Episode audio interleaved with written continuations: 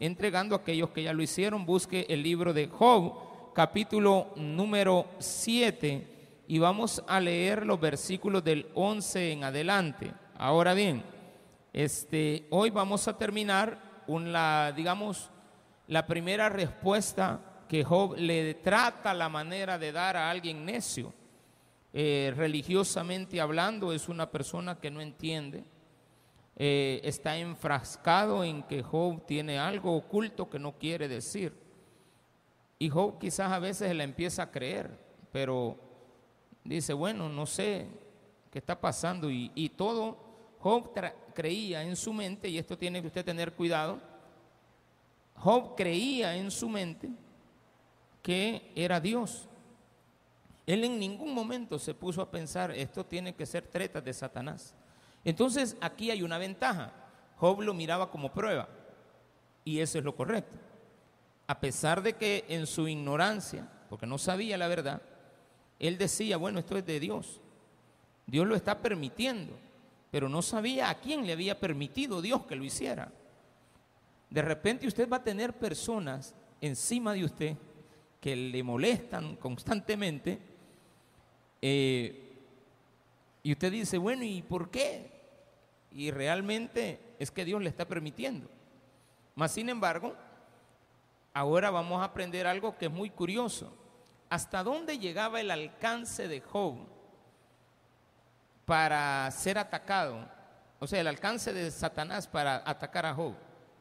Dios le había dicho, tócale sus bienes, tócale su familia, tócale todo, tócalo a él, porque en la segunda ya era más fuerte, tócalo a él, toca su cuerpo si quieres, lo único que no le puedes quitar es su vida. Job empezó a tener un problema en las noches, durante meses, empezó a tener pesadillas y entonces ahí venimos a una disyuntiva. Las pesadillas, ¿quién las provoca? Unas son por enfermedades, se llaman delirios, pero hay otras que directamente son un ataque a nuestra alma de parte de Satanás. Hay gente que esto no lo, no lo acepta, no lo percibe, pero hoy vamos a tener un argumento válido para poder entender que Satanás estaba atacando la mente de Job, pero no podía matarlo. Y estaba tan enfrascado Satanás que por medio de los sueños quería que él, el objetivo que cuando Job se levantara, maldijera a Dios, blasfemara contra Dios. Lo vamos a leer, versículo 11, de esta no salgo de, Job, dijo Job, y ojalá que usted algún día entienda que sí puede salir. Dice el versículo 7, capítulo 7, 11. Por tanto, no refrenaré mi boca, hablaré en la angustia de mi espíritu y me quejaré con la amargura de mi alma. ¿Soy yo el mar o un monstruo marino para que me pongas guarda? Cuando digo, me consolará mi lecho mi cama atenuará mis quejas. Entonces me asustas con sueños y me aterras con visiones. Y así mi alma tuvo por mejor la estrangulación y quiso la muerte más que mis huesos. Abomino de, abominó de mi vida, no he de vivir para siempre. Déjame, pues, porque mis días son vanidad. ¿Qué es el hombre para que lo engrandezcas y para que pongas sobre él tu corazón y lo visites todas las mañanas y todos los momentos lo pruebes? ¿Hasta cuándo no apartarás de mí tu mirada y no me soltarás siquiera hasta que trague mi saliva? Si he pecado, ¿qué puedo hacerte a ti, oh guarda de los hombres? ¿Por qué me pones por blanco tuyo hasta convertirme en una carga para mí mismo? ¿Y por qué no quitas mi rebelión y perdonas mi iniquidad? Porque ahora dormiré en el polvo y si me buscare de mañana, ya no existiré. Oremos al Señor. Padre, gracias porque nos das la oportunidad de estar el día de hoy delante de ti. Pedirte, Padre, por toda la oportunidad que nos has dado de poder aprender más y más acerca de tu palabra.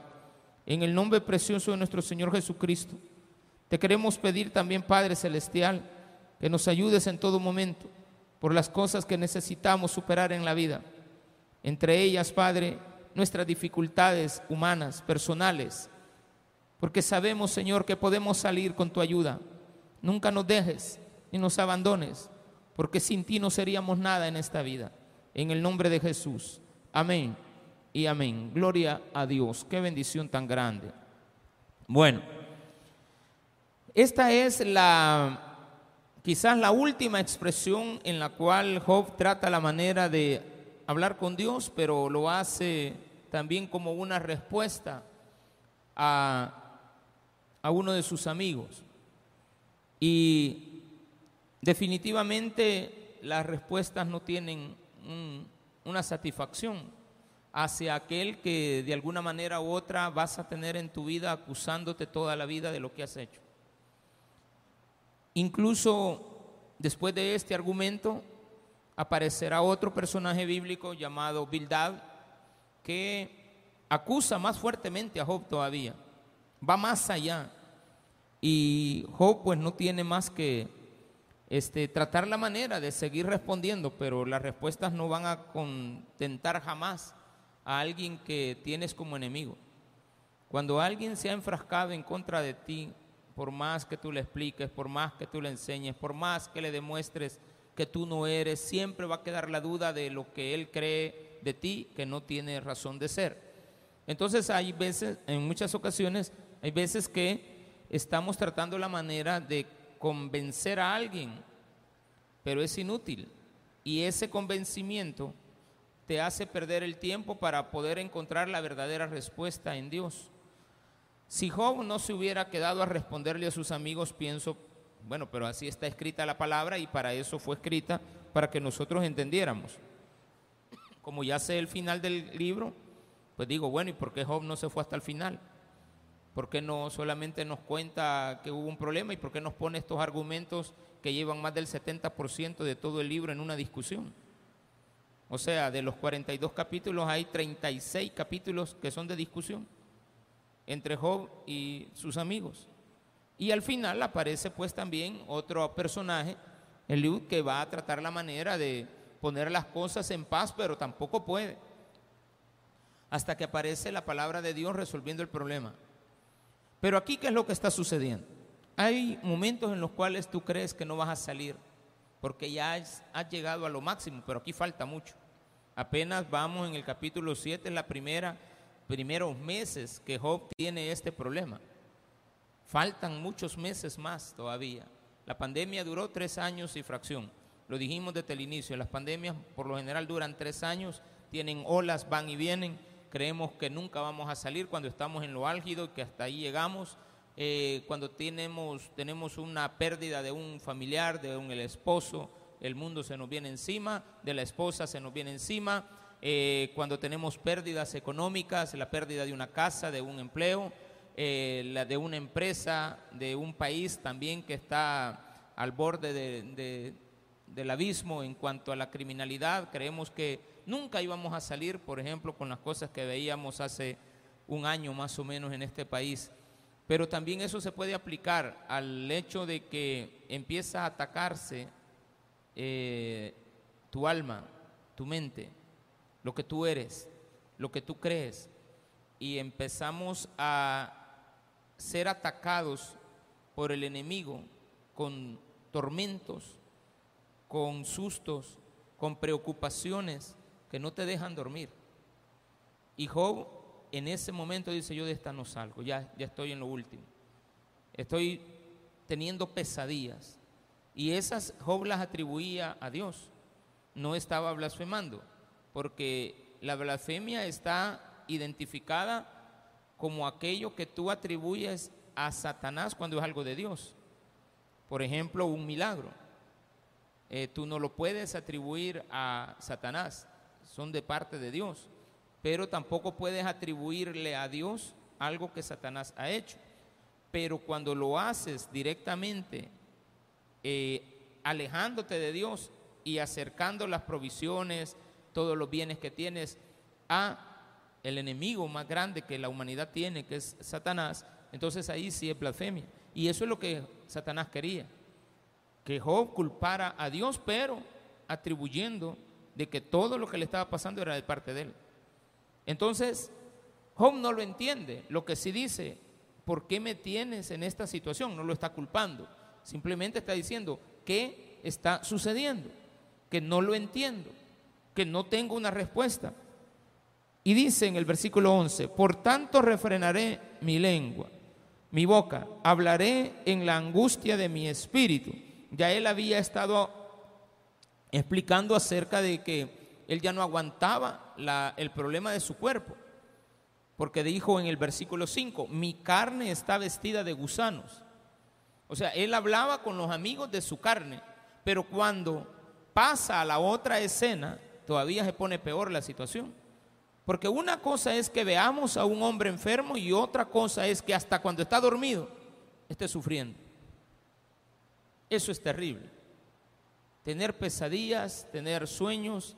Muchos psicólogos atribuirán, y está bien que lo atribuyan, eh, personas que son especialistas en problemas del sueño, eh, doctores, psiquiatras, que van a tratar la manera de nunca creer que un sueño puede estar influenciado o una pesadilla puede estar influenciada por espíritus.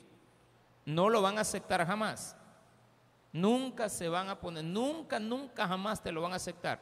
Ellos están basados en que eso tiene que ver con situaciones meramente y únicamente de salud, lo cual es cierto.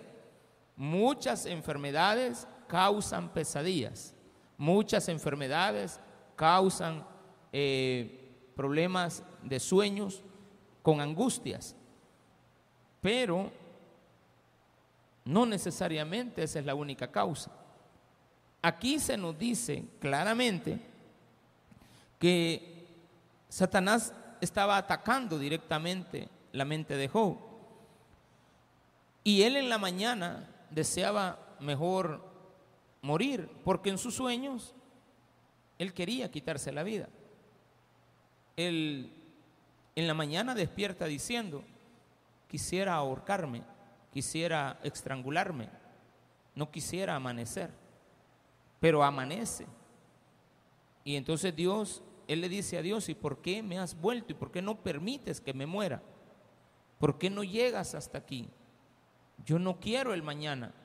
Tampoco estamos diciendo que Job atentaba contra su vida, jamás, sino que en sus sueños habían eh, imágenes que a él lo presentaban en una situación tal que definitivamente él consideraba mejor la estrangulación cuando dice en el versículo 14, entonces me asustas con sueños y me aterras con visiones. Y así mi alma tuvo por mejor la estrangulación y quiso la muerte más que mis huesos. No dice yo lo hice, mi alma consideró.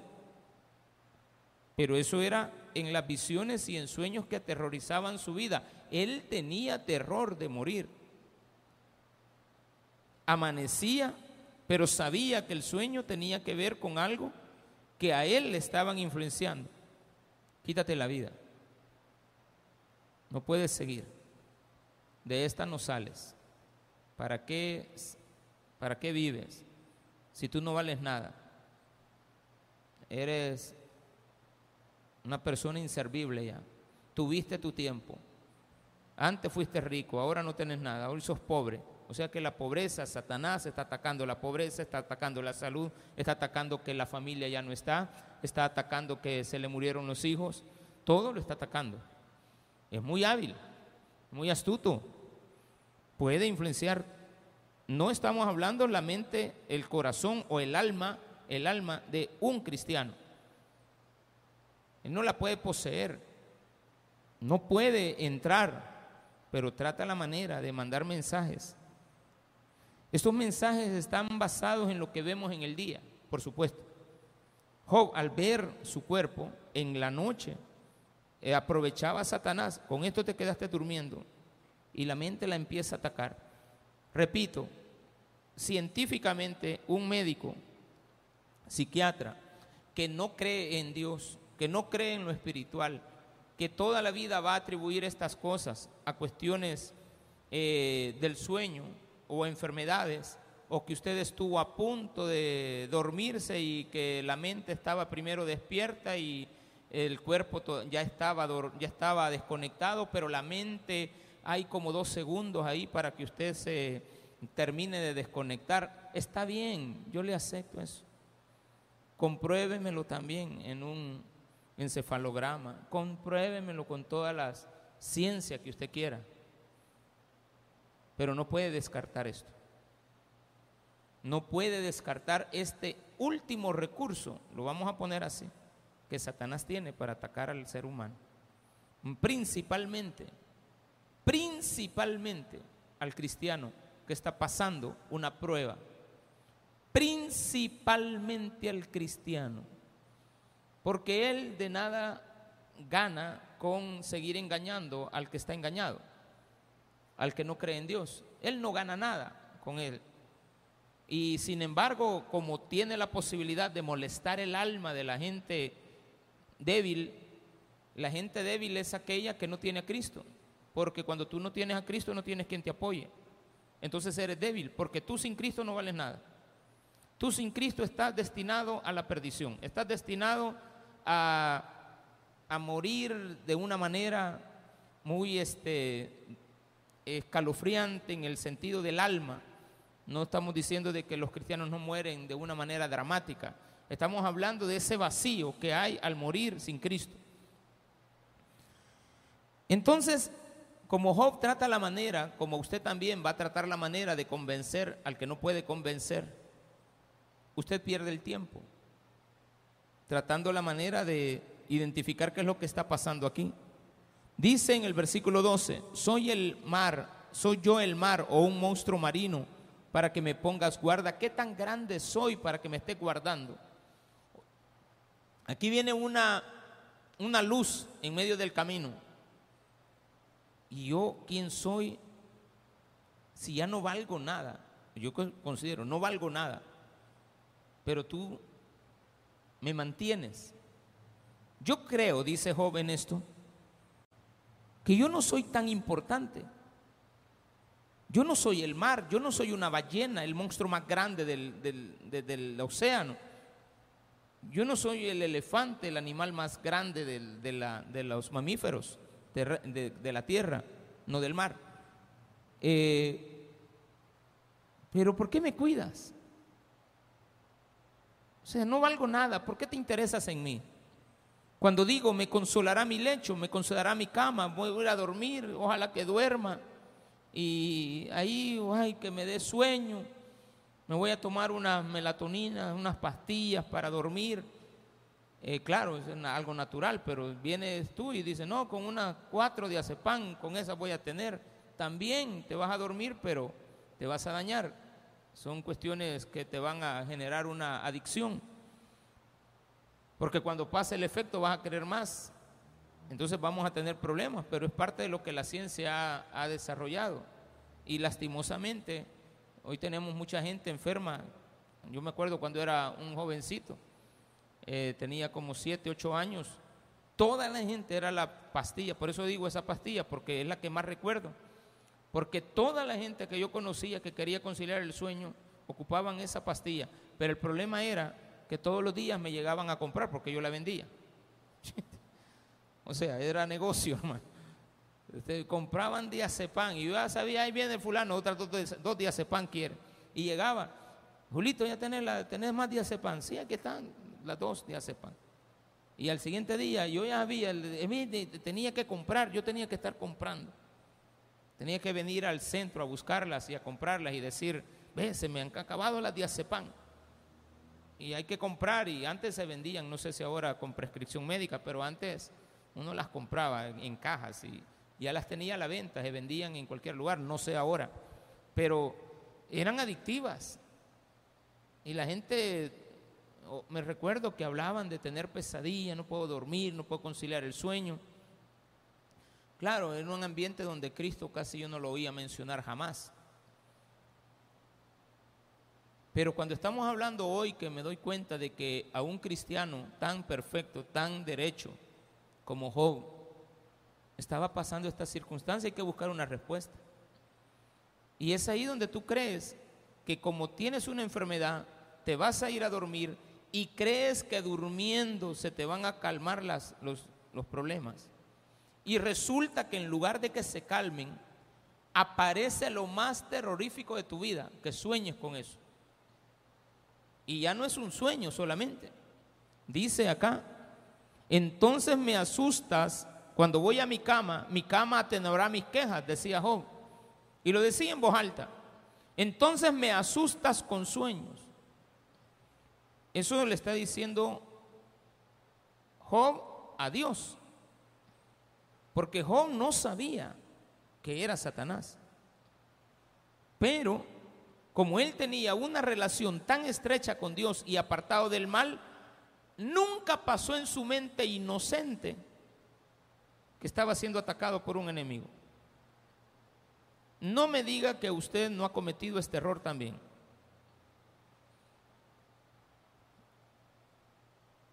A muchas personas jóvenes, a, las jovencitas principalmente,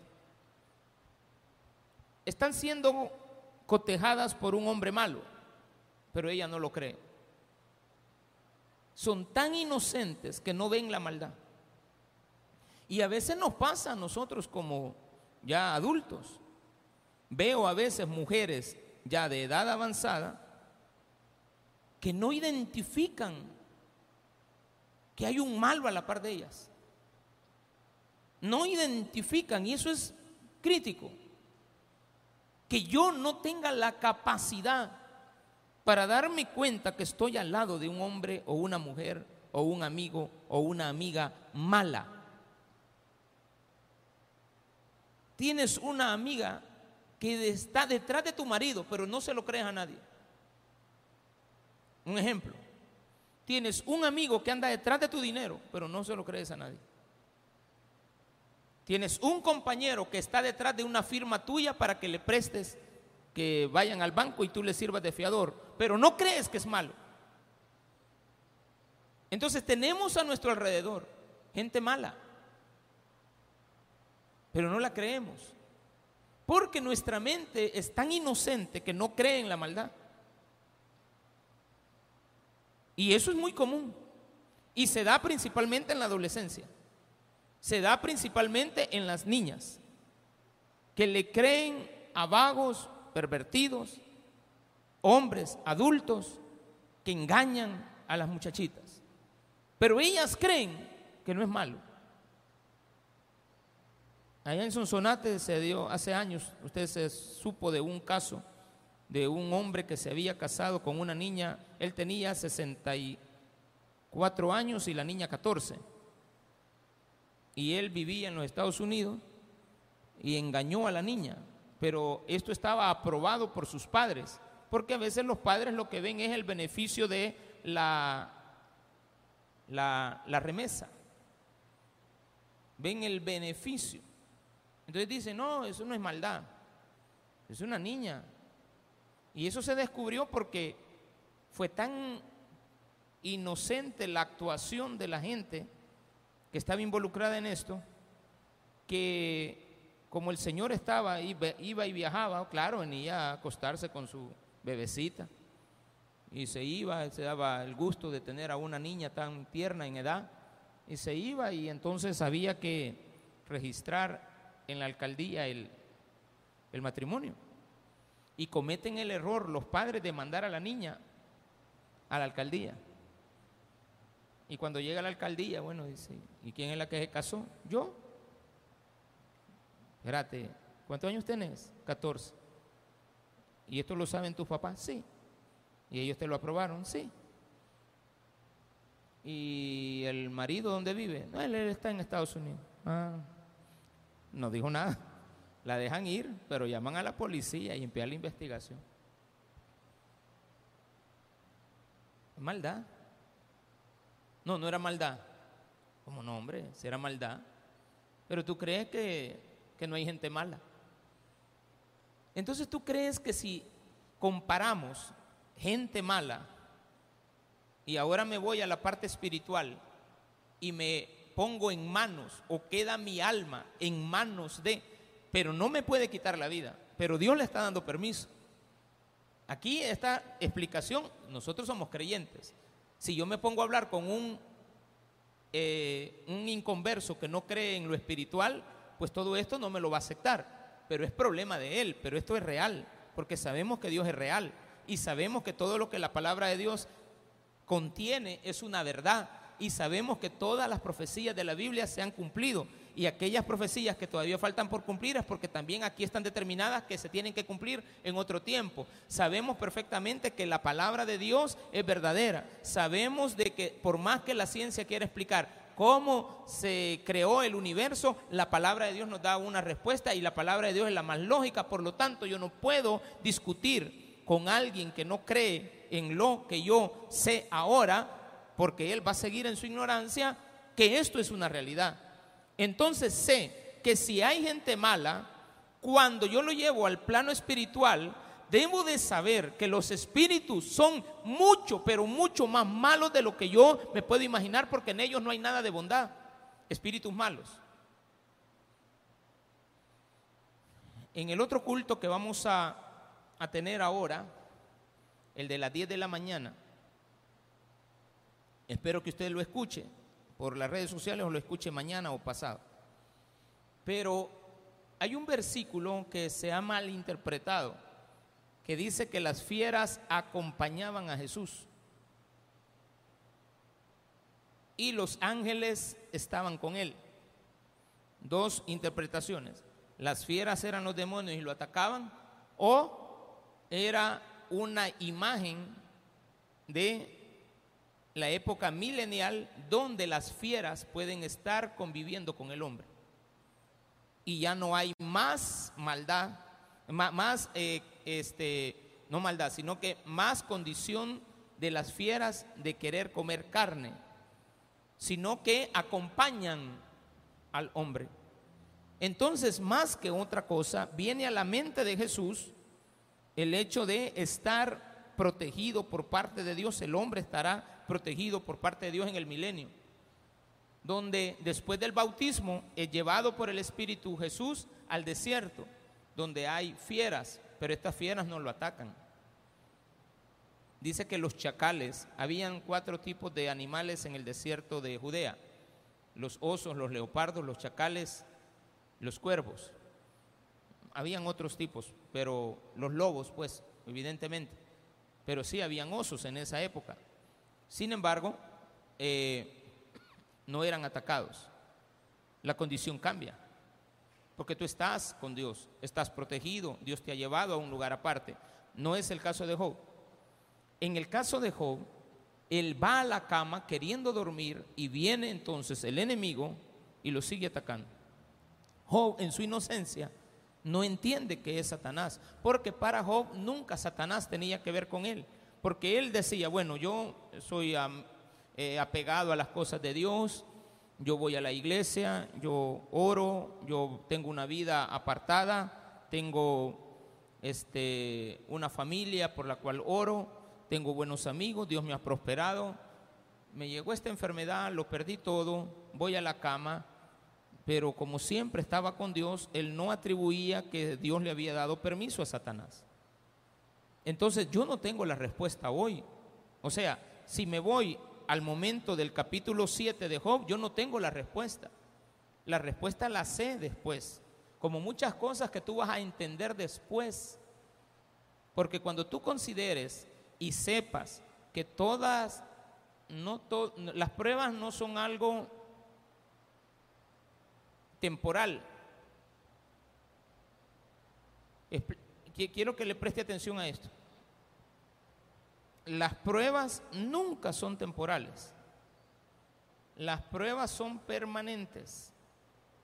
El hombre que estuvo en prueba ayer y dice, ya salí de la prueba. Espérenme, espérenme, espérenme, espérenme. Saliste de esa. pero estás en otra. Porque Dios no puede dejar de estar a tu lado y jamás dejarás, si estás al lado de Dios, estar en prueba. De lo que tú le pides a Dios es que te libere de qué? De tentaciones.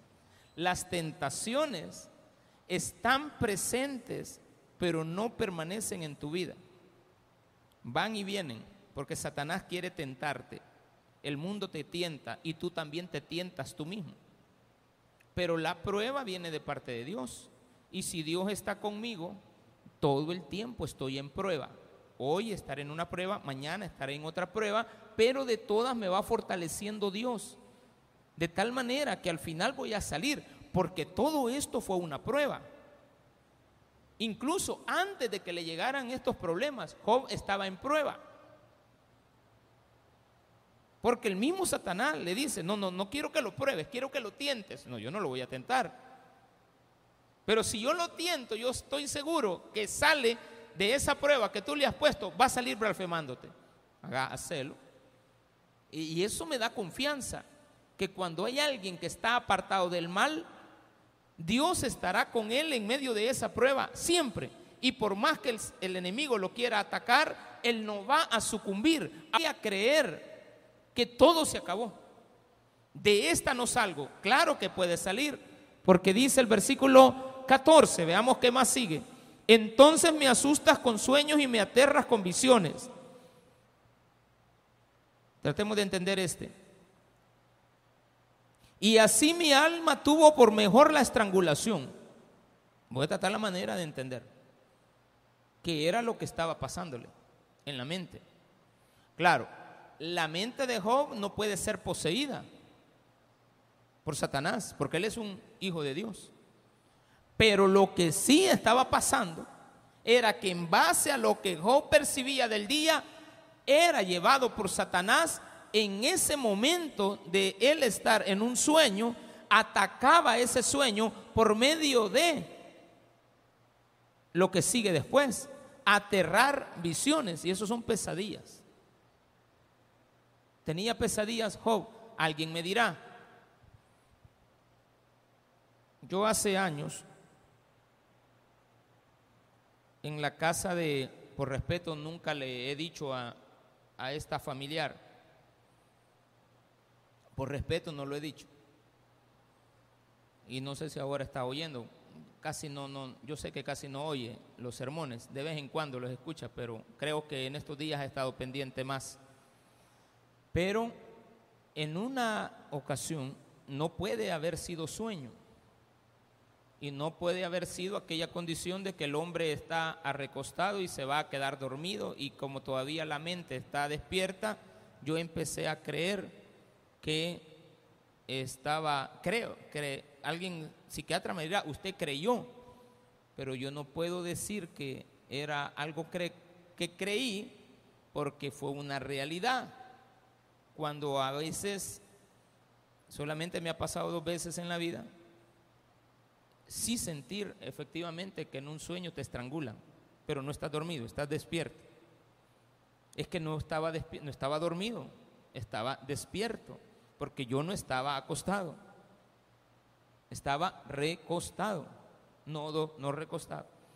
Acababa de salir del baño, de la, de, eran como las dos de la tarde, el sol estaba a plenitud. O sea, no, yo no venía a descansar, yo venía a cambiarme la ropa para cambiarme porque iba a tener una, eh, íbamos a tener un culto en la noche acompañando al pastor y este fui en lo que salimos del almuerzo a llegar a la casa, bueno, rápido me cambio, usted, eso es lo que hace, usted se cambia y llego al cuarto, me meto en la habitación de mi, de, la casa de donde vivía mi hermana, ella ya no vive ahí, yo solo le dije, mira, cuando ella me dijo, ya me fui de esa casa, eh, bueno, qué bueno, le te felicito. Y me fue a enseñar la otra, es preciosa, gracias a Dios. Dios la bendice mucho a ella. Pero sí, estaba poniéndome la corbata, estaba y vi la cama y dije, bueno, me voy a sentar. Y yo me senté, yo, yo no me dormí, pero en eso sentí que alguien me trancó al piso, a la, a la cama. Y yo trataba la manera, no, no voy a decir que le evitaba, no. Yo sé que trataba la manera de liberarme.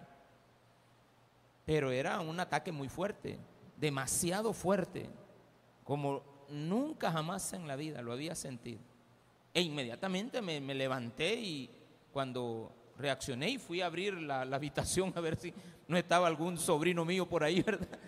No, porque no había nadie. Solo estaban los perritos y los perritos. Tiene tres perros ella. Y ella me dice algo curioso. Yo no sé qué pasa con estos perros con vos.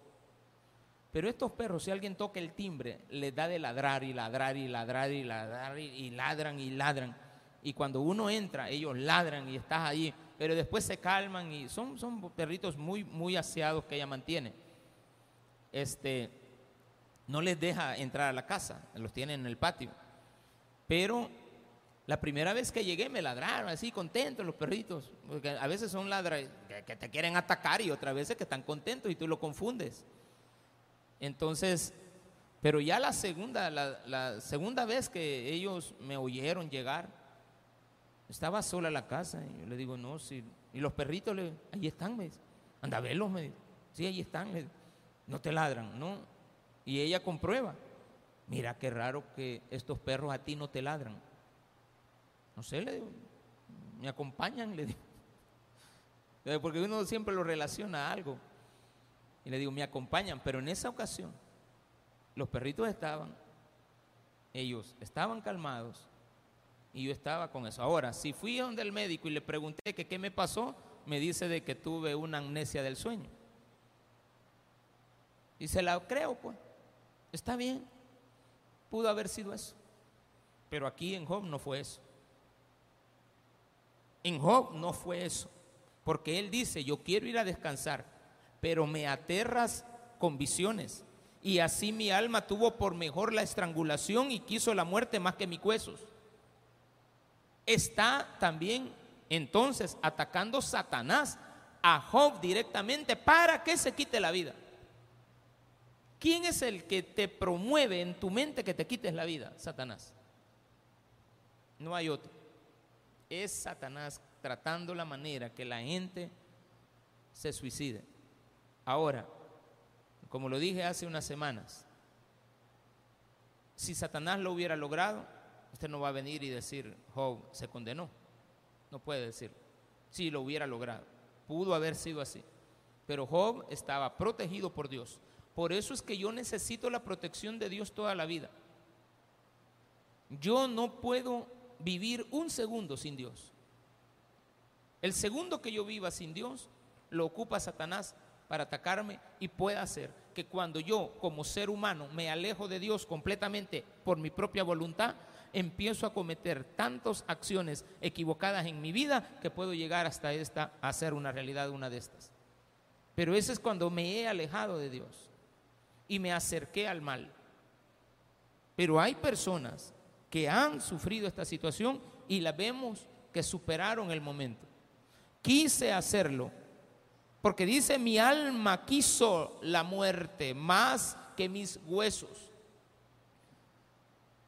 Abovino de mi vida, no he de vivir para siempre. Déjame, pues, porque mis días son vanidad, no valen nada. Lo que yo tengo lo abomino, no lo quiero, no deseo esto. ¿Qué es el hombre para que lo engrandezcas y para que pongas sobre él tu corazón? Me haces entender que algo está pasando pero no lo entiendo. Me haces entender que si me has permitido amanecer este día y lo he ocupado para venir delante de ti a exponerte mi preocupación de lo que tuve que pasar ayer, antier, anoche, hace un mes, tengo dos, tres meses de estarlo viviendo y esto no se aparta. La siguiente semana, Job habla de que su problema tiene meses. Leamos el versículo, leamos el capítulo 8. Respondió Bildad sujita y dijo, ¿hasta cuándo hablarás tales cosas y las palabras de tu boca serán como viento impetuoso? ¿Acaso torcerá Dios el derecho o pervertirá el Todopoderoso la justicia? Si tus hijos pecaron contra él y él los echó en el lugar de su pecado, si tú de mañana buscares a Dios y rogares a todo el poderoso, si fueres limpio y recto, ciertamente luego se despertará por ti y hará prosperar la morada de tu justicia. Y aunque tu principio haya sido pequeño, tu postrer estado será muy grande. Ok, le está diciendo, sé que nos está diciendo que tienes tiempo de estar viviendo así, pero todo el tiempo que ha pasado desde que empezaste a perderlo todo, ya te hubieras arrepentido de lo que, de lo que has hecho. Vuelve otra vez el otro amigo a acusar a Job. Y Job le está diciendo, hasta en los sueños me ataca. No puede ser, dice Job, algo que yo haya hecho. Porque si hasta en mis sueños esto hay algo que está pasando que no sé qué es, entonces Job dice, de esta no voy a salir.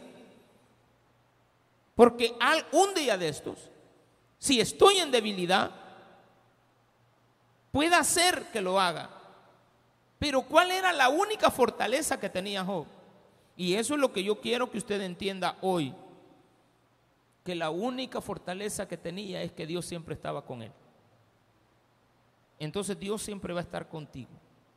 Por más difícil que veas la situación, por más complicada que la veas, Dios estará contigo, estará ahí respaldándote en tu enfermedad, en tu acabazón, en tu problema de adicción, estará ahí eh, eh, en las traiciones, en el dolor que te ha provocado la traición de alguien.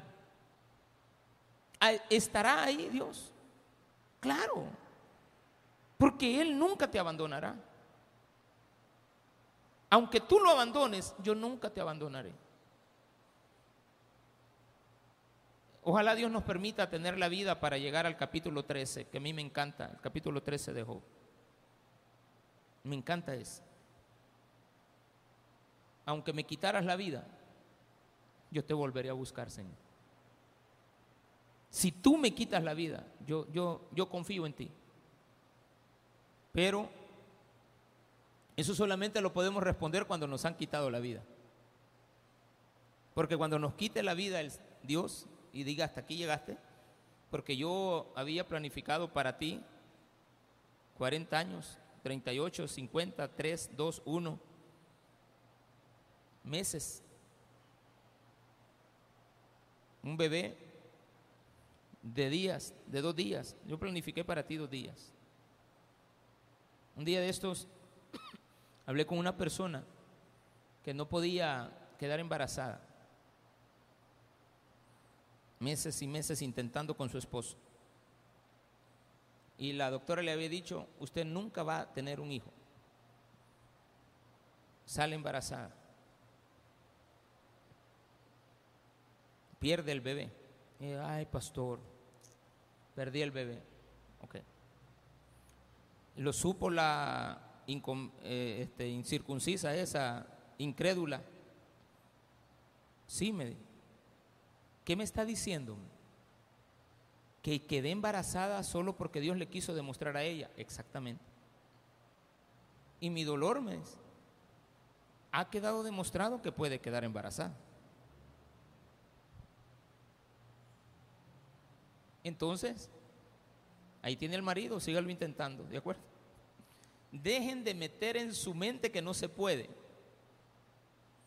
Porque no hay una sola criatura en esta en este mundo desde Adán y Eva. Desde Adán y Eva hasta el día de hoy una sola criatura que haya venido a este mundo sin que Dios nos lo permita, porque Él es el dador de la vida. No es el papá ni la mamá no es el violador el dador de la vida, aunque haya quedado embarazada la persona. Es Dios el dador de la vida. Y entonces vienen las pruebas, porque la, la doctora le dijo, está a tiempo de que lo podamos sacar.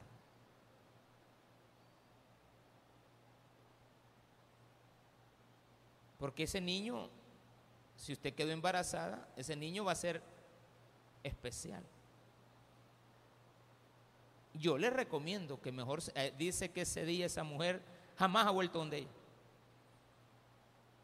O sea, ella no sabe que usted perdió el niño. No, nunca volví. Me, me dolió que me dijera aborte. O sea, no cree ni en la vida, no cree que Dios puede dar la vida y creen en los abortos. Ay, Dios mío, qué mundo el que estamos viviendo. Que creen que tienen el poder en sus manos de la vida. Pastor, y la gente que la han matado así de un disparo y que le pegaron un balazo en la frente. Dios lo permitió. Porque también hay otros que le han puesto la pistola en la frente y no los han podido matar. Hay otros que les han disparado, les han metido los balazos y han quedado vivos. ¿De quién es el dador de la vida? Es Dios. Pero aquí Él quiere hacerlo, pero no puede, porque Dios está con Él. El problema es que Dios hubiera dejado solo a Job en manos de Satanás. ¿Usted cree que hubiera durado?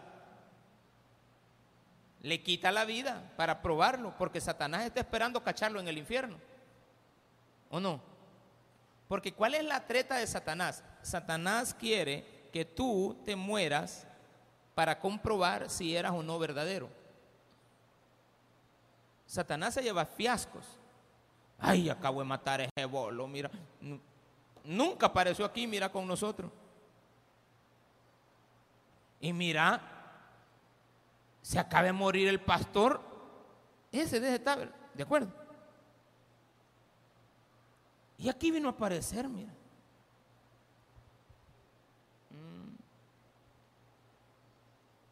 O sea que no era, era lobo vestido de oveja.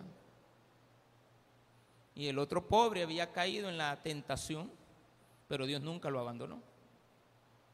Es que Dios nunca te abandona. Pero eso no quiere decir que vayas a morir en esas condiciones. Lo que estamos diciendo es que tú nunca sabes, pero no es que tú, es que estoy tratando la manera de llevar a la ejecución, a, a una ilustración donde Satanás procura la muerte de toda la gente, pero no lo puede hacer. Él quiere que hayan guerras, que hayan enfermedades, que hayan pandemias, que la gente no nazca, que los, viejitos vayan falleciendo. Él quiere, él no quiere nada humano. Es que a Satanás le caemos mal todos los seres humanos. Porque somos creación de Dios. O sea, Satanás no le gusta ver al ser humano, le cae mal, lo quiere atacar, lo quiere destruir.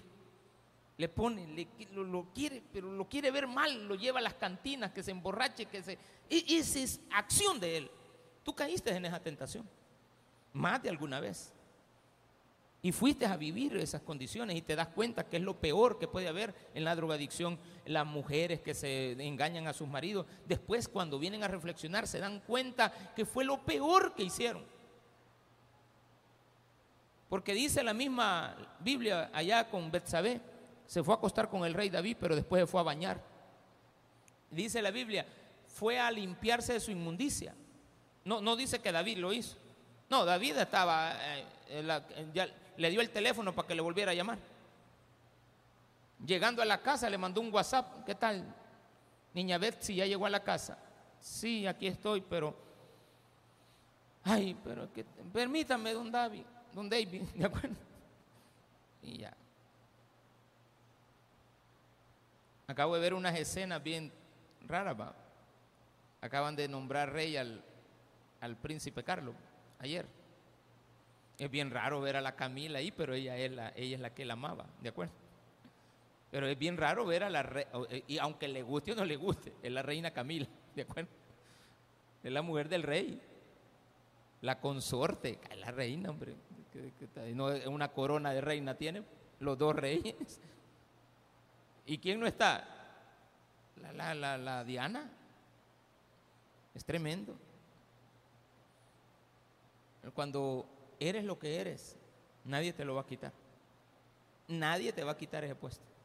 Ahora, Dios va a estar contigo. Estará ahí. Nunca te abandonará. Nosotros creemos que Dios está con nosotros solamente cuando nos va bien. Y cuando nos va mal, Dios nos ha abandonado. No, jamás creas eso. Nunca Dios te va a dejar. Y dice después,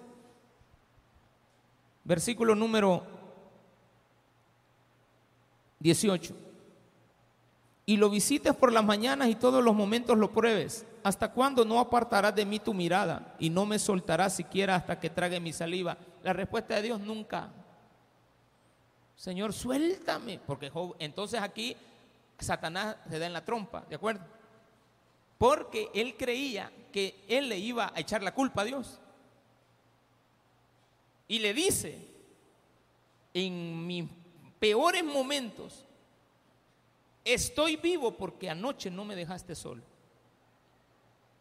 Porque si cuando yo soñé anoche y fui a mi cama y desperté deseando esto y no lo hice, es porque tú has estado conmigo. Porque si yo hubiera estado solo, sin ti, hubiera sido una muestra de que tú me habías abandonado. Ay, el satanudo este dice, prepárate. Ahora me lo vas a atacar vos. Si, tú, si he pecado, dice el versículo 20, si he pecado, si he pecado, ¿qué puedo hacerte a ti, oh guarda de los hombres? Dime, ¿qué puedo hacer para que me perdones? Y como no hay respuesta, es porque Job no había pecado, porque Dios nunca le tomó esto como pecado.